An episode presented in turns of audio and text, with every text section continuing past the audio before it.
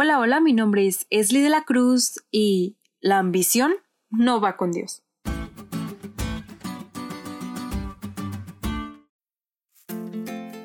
Cuando era niña en la escuela tenía un compañero que era muy competitivo. Siempre quería sobresalir, en lo que fuera. Deportes, calificaciones, en leer más rápido y esas cosas de niños. Lo que hace que no se me olvide es que a él no le importaban sus compañeros. Y si él no obtenía lo que quería, era un verdadero calvario, tanto como para la maestra como para nosotros. Siendo niños pequeños nos dimos cuenta de que él no estaba bien en cuanto a sus valores. Estudié en un colegio adventista y realmente se nota la diferencia de ese niño con los demás. Él no estaba quieto hasta que se hacía lo que él quería y ya nadie quería jugar con él porque ya sabíamos quién iba a ganar. Así como este compañero del kinder desaprovechó una importante etapa de su vida por intentar ser mejor que otros, los discípulos de Jesús también perdieron un momento muy íntimo con su maestro por estar pensando quién de todos ellos sería el mayor en el cielo. Jesús les estaba hablando sobre las cosas que estaban por suceder y los discípulos comenzaron a preguntarle a Jesús quién de ellos tendría más poder en su reino. No se habían dado cuenta, a pesar de todo lo que Jesús les platicaba sobre el cielo, que el reino no sería para nada semejante a este mundo.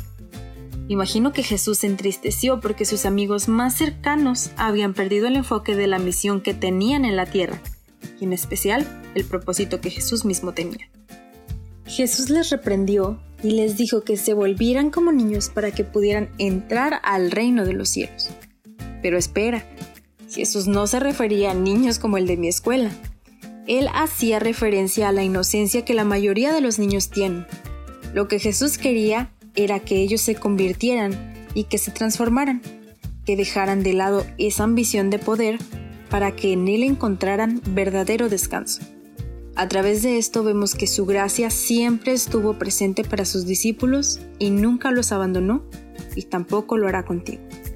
Tu historia puede ser diferente a la de mi compañero y a la de los discípulos.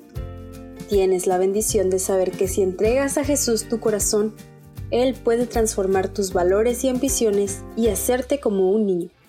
Si así lo deseas, solo basta con que te humilles ante Jesús aceptando que dependes de Él completamente y que necesitas de su ayuda divina.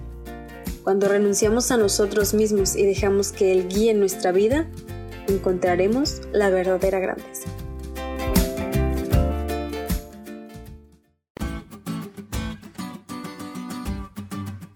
¿Te diste cuenta lo cool que estuvo la lección? No te olvides de leerla y compartir este podcast. Es todo por hoy, pero mañana tendremos otra oportunidad de estudiar juntos.